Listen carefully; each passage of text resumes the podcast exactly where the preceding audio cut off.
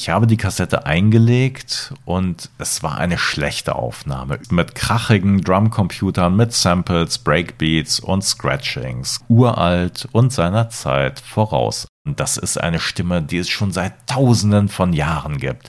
Ein Happy End ist garantiert. Ich war davon gefesselt.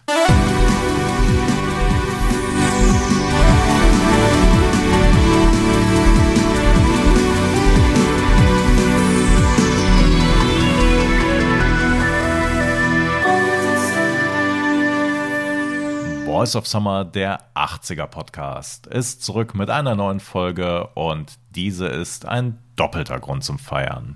Zum einen ist es die erste Folge im neuen Jahr 2023 in unserem dritten Jahr. Zum anderen ist es Folge Nummer 50. Eine runde Zahl und da sollte man schon mal die Sektgläser klingen lassen. Also Freunde der gepflegten Feierlaune, hoch die Tassen. Mein Name ist Eckhard Maronde und heute führe ich wieder allein durch den Podcast, da mein geschätzter Kollege Alex Klug sich gerade im Einzeltraining vorbereitet auf Nein, das werde ich jetzt nicht verraten, aber wir haben etwas ganz Besonderes vor. Wir werden weder Kosten noch Mühen scheuen, wir werden uns ernsthaft in höchste Gefahr begeben. Weder Feuer, Sturm, Blitze, Autotune oder das Betreten der falschen Rheinseite werden uns daran hindern, das umzusetzen, was wir in diesem Podcast bislang noch nicht gemacht haben. Seid gespannt. Puh, erstmal durchatmen. In der heutigen Folge begeben wir uns aber nicht in Gefahr, sofern wir ein paar Tanzschritte drauf haben. Denn es wird tanzbar, aber auch poppig, exotisch, kultig und tragisch. Heute geht es um eine Künstlerin, die ihren internationalen Durchbruch 1988 feiern konnte, der man nachsagte, sie sei die Königin des Ethno-Pops, die später mit den Sisters of Mercy oder auch Iggy Pop und Stefan Waggershausen gemeinsame Sache machte. Welch eine Kombi. Eine Künstlerin, die zu diesem Zeitpunkt in ihrer Heimat Israel bereits auf eine gut ein Jahrzehnt währende Karriere zurückblicken konnte und eine Künstlerin, die im Jahr 2000 viel zu früh mit nur 42 Jahren unter tragischen Umständen starb.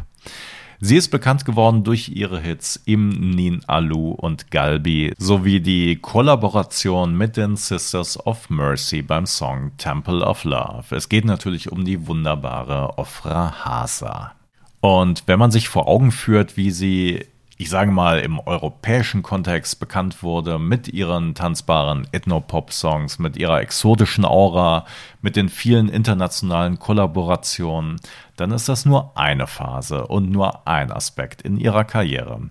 Deshalb möchte ich heute einen größeren Blick auf ihre Karriere werfen, denn als sie im Jahr 2000 starb, war sie in Israel mehr als nur die genannten Stichworte. Der damalige israelische Ministerpräsident Ehud Barak würdigte sie in seiner Grabrede mit den Worten Ofra kam aus dem Slum und erreichte die Spitze der israelischen Kultur. Sie stand für alles, was gut und nobel in der israelischen Gesellschaft ist. Wir haben ihr sehr viel zu verdanken. Wer war also Ofra Hasa? Ofra Hasa wurde am 9. November 1957 als jüngstes von neun Kindern einer armen jemenitischen Familie geboren. Ihre Eltern waren jemenitische Juden, die Mitte der 30er Jahre aus dem Jemen im Südwesten der arabischen Halbinsel auswanderten. Ziel das gelobte Land. Sie ließen sich in Hatikwa nieder, einem armen Vorort am Ostrand von Tel Aviv. In Hatikwa lebten viele jemenitische Juden, deren Eltern und Großeltern schon lange vor der Unabhängigkeit Israels einwanderten. Dort gab es viele Probleme und Armut. Oder wie es Ofra Hasa später einmal ausdrückt, es gab jede Menge Probleme, kein Geld, nur den Glauben an Gott und jede Menge Kinder. Ein armes Viertel also mit Einwohnern, die nicht so richtig dazugehörten. Die Zuwanderer waren in der Gesellschaft Außenseiter und die Nachbarschaft wurde eher gemieden. Aber es gab eine Initiative vor Ort, eine Art Workshop-Theater, das von Bezalel Aloni geleitet wurde, einem jungen Mann Anfang 30. Als Ofra Hasa zwölf war, das muss dann also 1970 gewesen sein, stellte sie sich dort vor. Und Aloni fragte sich, was möchtest du denn machen? Singen. Und dann sang sie. Und sie brachte mit ihrer Stimme ihren Zuhörer vor Aufregung zum Zittern. Und bei diesem Workshop Theater blieb sie und Bezalel Aloni wurde ihr Mentor und später auch Produzent und Manager. Sie beschreibt das Treiben bei diesem Workshop Theater folgendermaßen. Anstatt zu demonstrieren, haben wir auf der Bühne geschauspielert und gesungen. Jeden Tag etwas anderes, weil es jeden Tag neue Nachrichten und Themen gab. Sie blieb sieben Jahre und konnte in dieser Zeit jede Menge Bühnenerfahrung sammeln. Das Ganze wurde offiziell nicht mit Geldern unterstützt, weder von der Stadt noch der Regierung, sondern sie haben es einfach aus dem Glauben an ihre Idee durchgezogen. 1976 gewann sie den ersten Preis im israelischen Songfestival. 1979, nachdem sie den obligatorischen Armeedienst hinter sich gebracht hatte, war sie in ihrem ersten Film zu sehen, Schlager mit SH, dessen Theme-Song ein großer Hit in Israel wurde. Das führte zu weiteren Filmengagements in das Vorstadtmädchen, so der Originaltitel übersetzt, West Side Girl im Englischen dann oder Der Weg nach oben, so hieß der Film in Deutschland, spielt sie in der Hauptrolle ein blindes Mädchen, das mit Hilfe von drei herzensguten Arbeitern eine Gesangskarriere startet und sich einer ihr Augenlicht rettenden Operation unterziehen kann. Ein Happy End ist garantiert und der Soundtrack ist auch die Basis für ihr erstes Album About Our Loves. Und wenn ihr hier reinhört, das Ganze klingt sehr sehnsuchtsvoll und melancholisch, bevor die Musik auf ihren weiteren Alben moderner und poppiger wird.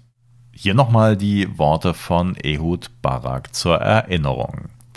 Ofra kam aus dem Slum und erreichte die Spitze der israelischen Kultur. Wie ging es also weiter? Weiter ging es mit zwei Hit-Alben in Israel sowie der Auszeichnung Sängerin des Jahres, die sie vier Jahre in Folge einheimsen konnte. Und dann wurde sie 1983 zum Grand Prix d'Eurovision geschickt mit dem Titel Hi. Wir erinnern uns. 1982 hatte ja Nicole die Veranstaltung mit ein bisschen Frieden gewonnen und somit fand der Eurovision Song Contest 1983 in der Rudi Sedelmeier Halle in München statt. Und im Vorfeld des Finales besuchte Ofra Hasa mit der israelischen Delegation auch das Konzentrationslager Dachau. Und wenn wir uns den Text des Refrains anschauen, dann ist es schon bemerkenswert, wie positiv der Song klingt. Da heißt es, lebendig, lebendig, lebendig, ja, ich lebe noch. Dies ist das Lied, das Großvater gestern für Vater gesungen, und heute singe ich es. Ich bin noch am Leben, am Leben, am Leben. Das Volk Israel lebt. Dies ist das Lied, das Großvater gestern für Vater gesungen, und heute singe ich es. Und wir hören jetzt mal rein in den Song Hi. Ich hoffe, das ist richtig ausgesprochen von Ofra Hasa 1983 im Finale vom Eurovision Song Contest. Das also der Beitrag von Israel beim Eurovision Song Contest 1983 und er belegt am Ende Platz 2. Und aus Deutschland gab es dafür 10 Punkte. In den folgenden zwei Jahren baut sie ihren Status als Israels Topsängerin weiter aus und sie entschließt sich 1984 mit Yemenite Songs ein Album über ihre Wurzeln mit jemenitischen Traditionals aufzunehmen. Zu Ehren ihrer Eltern und ihre Mutter nennt sie ebenfalls einen großen Einfluss. Diese sei im Jemen ebenfalls Sängerin gewesen, bevor sie sich um die neun Kinder kümmern musste. Also Yemenite Songs, sieben Songs und ein Medley mit Texten aus dem 16. Jahrhundert von Shalom Shabazi, dem größten Dichter der jemenitischen Juden. Und jetzt wird die Karriere von Ofra Hasa tatsächlich international, denn dieses Album weckt die Aufmerksamkeit von Radio-DJs und Produzenten in Europa und wird in verschiedenen Auflagen in Europa und Deutschland herausgegeben. Das Album wird vor allen Dingen in Großbritannien ein Erfolg und sichert ihr viele Auftritte außerhalb ihrer Heimat. Außerdem enthält es mit Imnin Alu und Galbi zwei Versionen der Songs, mit denen sie auf ihrem Nachfolgealbum Shaddai voll durchstarten sollte. Yemenite Songs wird hauptsächlich mit traditionellen Musikinstrumenten aufgenommen, also Holz- und Metallpercussion. Dann haben wir Tambal, das ist ein mit Klöppeln gespieltes sogenanntes Hackbrett, also eigentlich ein Saiteninstrument. Dann haben wir Streicher, Blechbläser und Holzbläser und einen Kontrabass. Und die Lieder werden auf Hebräisch mit jemenitischem Akzent und auf Arabisch gesungen. Wir hören gemeinsam rein in die beiden genannten Lieder und achtet mal darauf, wie die Songs Tradition und Moderne miteinander verbinden. Einerseits haben wir eine ganze Reihe an traditionellen bzw. akustischen Instrumenten, aber insgesamt ist der Sound gerade beim Schlagzeug nicht besonders zurückhaltend, sondern ziemlich direkt. Aber hört selbst. Im Nin Alu. Selbst wenn die Tore der Freigebigen geschlossen sind, werden die Tore des Himmels niemals geschlossen. So heißt es im Text. Das Ganze ist also nicht ein profaner Poptext, sondern, wie gesagt, ein Gebet aus der Liedsammlung des berühmten Schriftgelehrten und Rabbis Shalom Shabasi aus dem 16. Jahrhundert.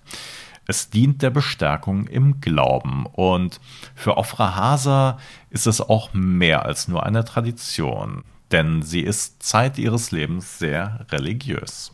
Es ist aber der zweite Song, Galbi, der letzten Endes dazu geführt hat, dass die internationale Karriere von Ofra Hasa weiter an Fahrt aufgenommen hat. Denn der Song wurde geremixed mit krachigen Drumcomputern, mit Samples, Breakbeats und Scratchings, ganz im Stile von Chaka Khans I Feel For You.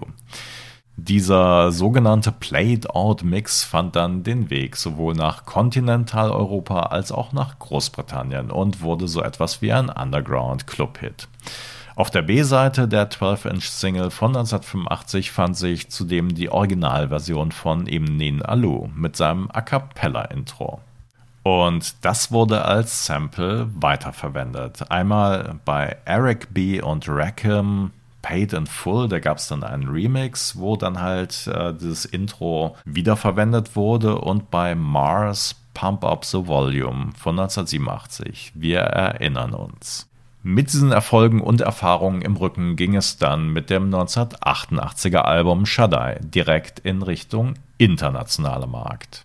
Mit zwei Dance-Versionen von Imnin Alu und Galbi mit viel Exotik, aber auch mit eher gewöhnlichen Popsongs und Texten, teilweise in englischer Sprache. Das Album jedenfalls verkaufte sich wie die Singles wie geschnitten Brot und festigte den Titel Ofra Hasas als Königin des Ethnopops oder wie es in den USA auch hieß, der Madonna des Nahen Ostens. Einer der besten Songs auf Shaddai ist der abschließende Titeltrack, der sehr mystisch daherkommt, durch sehr viel Hall, aber auch eine große Weite vermittelt. Und auch hier hören wir mal rein, Ofra Hasa mit viel Hall und Windgeräuschen und im Song Shaddai.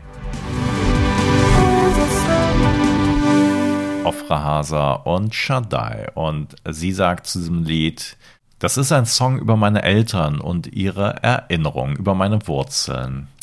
Die Lieder wurden von einer Generation zur anderen überliefert, bis zu mir. Und Shaddai ist eine hebräische Umschreibung des Namen Gottes. Das Ganze war also 1988 und bereits ein Jahr später kam dann das nächste Album auf den Markt, das ziemlich straight dance-orientierte Desert Wind.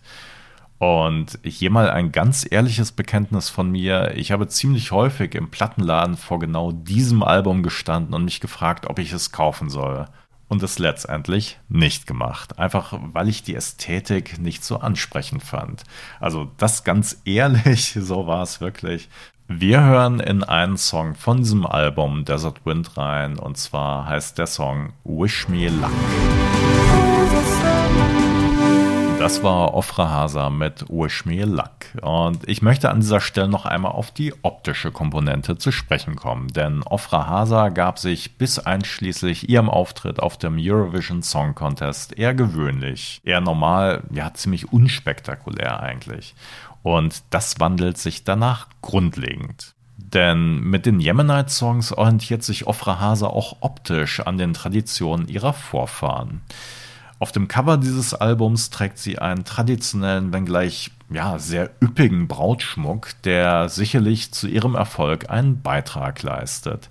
Tradition aus der 2000-jährigen Diaspora in Südarabien als Accessoire für den internationalen Markt, so könnte man es sagen. Und bei den folgenden Auftritten und Plattencovern trägt Ofra eigentlich immer exotischen Schmuck wie diesen, was ganz klar kontrastiert mit ihrem Auftreten in Israel, bevor sie die ganz große internationale Karriere startet.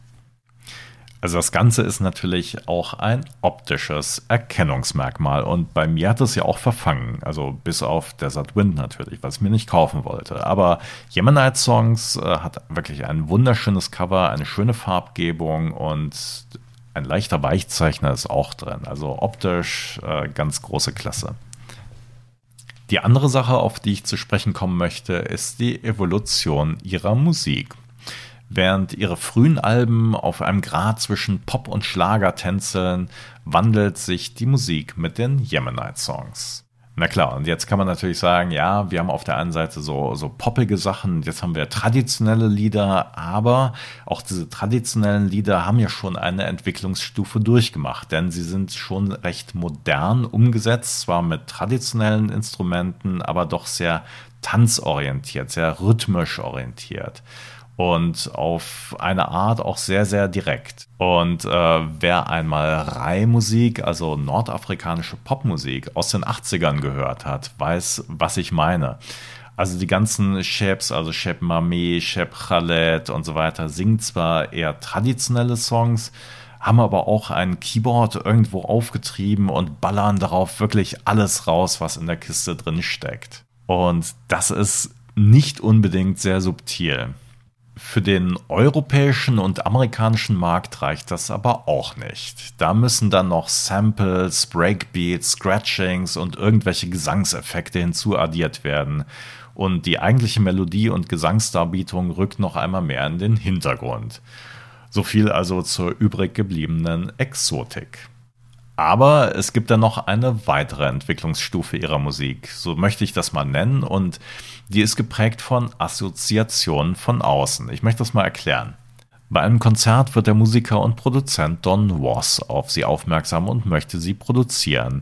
Er kehrt nach LA zurück und bekommt von Ofra Hase ein Demo-Tape zugeschickt vom Song Kirja. Und er beschreibt das Szenario so. Ich habe die Kassette eingelegt und es war eine schlechte Aufnahme. Überall Hintergrundgeräusche und ein Zischen. Dieses Zischen, es klang wie Wind. Es klang uralt. Und dann kam die Stimme und ich dachte, das ist nicht die Stimme eines jungen Mädchens, sondern das ist eine Stimme, die es schon seit tausenden von Jahren gibt. Ich war davon gefesselt. Das heißt, die Musik wird jetzt nicht mehr auf Tanzbarkeit produziert, sondern durchläuft einen westlichen Filter. Jemand von außerhalb formt nach seinen Vorstellungen die Musik, so wie er sich das selbst vorstellt. Und dann müssen beispielsweise Windgeräusche mit reingenommen werden, um eine gewisse Wirkung zu erzielen. Wir sind jetzt schon mittendrin in den 90ern und naja, die erste Hälfte der 90er sind geprägt von Kollaborationen mit anderen Musikern.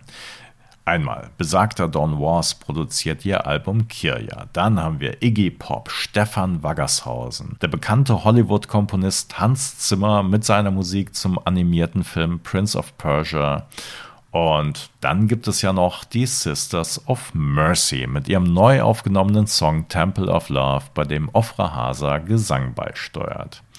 Und das nehmen wir mit, auch wenn es die 90er sind. Aber der Song ist natürlich einfach großartig. Also wir hören hier nochmal rein. Sisters of Mercy mit Temple of Love 1992. Die zweite Hälfte der 90er steht dann unter einem anderen Stern. Äh, Ofra Hasa zieht sich nach und nach aus der Öffentlichkeit zurück und ja, hier wird es schon so ein bisschen mysteriös und am Ende dann auch sehr dramatisch, denn selbst für die Angehörigen und ehemals Vertrauten ist es in der Rückschau nicht ganz klar, was über welchen Zeitraum passiert ist. Fakt ist, dass sie 1997 zum ersten Mal heiratet und Anfang 2000 wird sie dann mit starken, naja, es heißt dann Grippesymptomen und abgemagert ins Krankenhaus eingeliefert, wo sie wenige Tage später stirbt. Wie lange es ihr schon schlecht ging, kann niemand genau sagen. Und naja, später wird dann enthüllt, dass sie an Komplikationen nach einer HIV-Infektion verstirbt, was Kontroversen über die Enthüllung an sich entfacht. Sollte man so etwas in der Öffentlichkeit ausbreiten oder nicht? Aber auch, ähm, ja, woher sie diese Infektion bekommen hat. Ihr Mentor Bezalel Aloni beschuldigte daraufhin ihren Ehemann, sie angesteckt und ihr nicht rechtzeitig geholfen zu haben. Ihr Ehemann sagte, es wäre eine Bluttransfusion gewesen, die sie nach einer Fehlgeburt bekommen habe. Man weiß es nicht. Zu weiteren Klärungen kam es dann nicht mehr, da ihr Ehemann ein gutes Jahr später selbst an einer Drogenüberdosis starb. Wer sich mit diesen Fragestellungen und Ungereimtheiten rund um diese Beziehung beschäftigen möchte, findet auf YouTube eine Dokumentation genau darüber. Man muss allerdings auch dazu sagen, dass diese Doku von Bezalel Aloni produziert äh, wurde und naturgemäß dann hauptsächlich seine Sichtweise und die von Ofra Hasas Familie wiedergibt.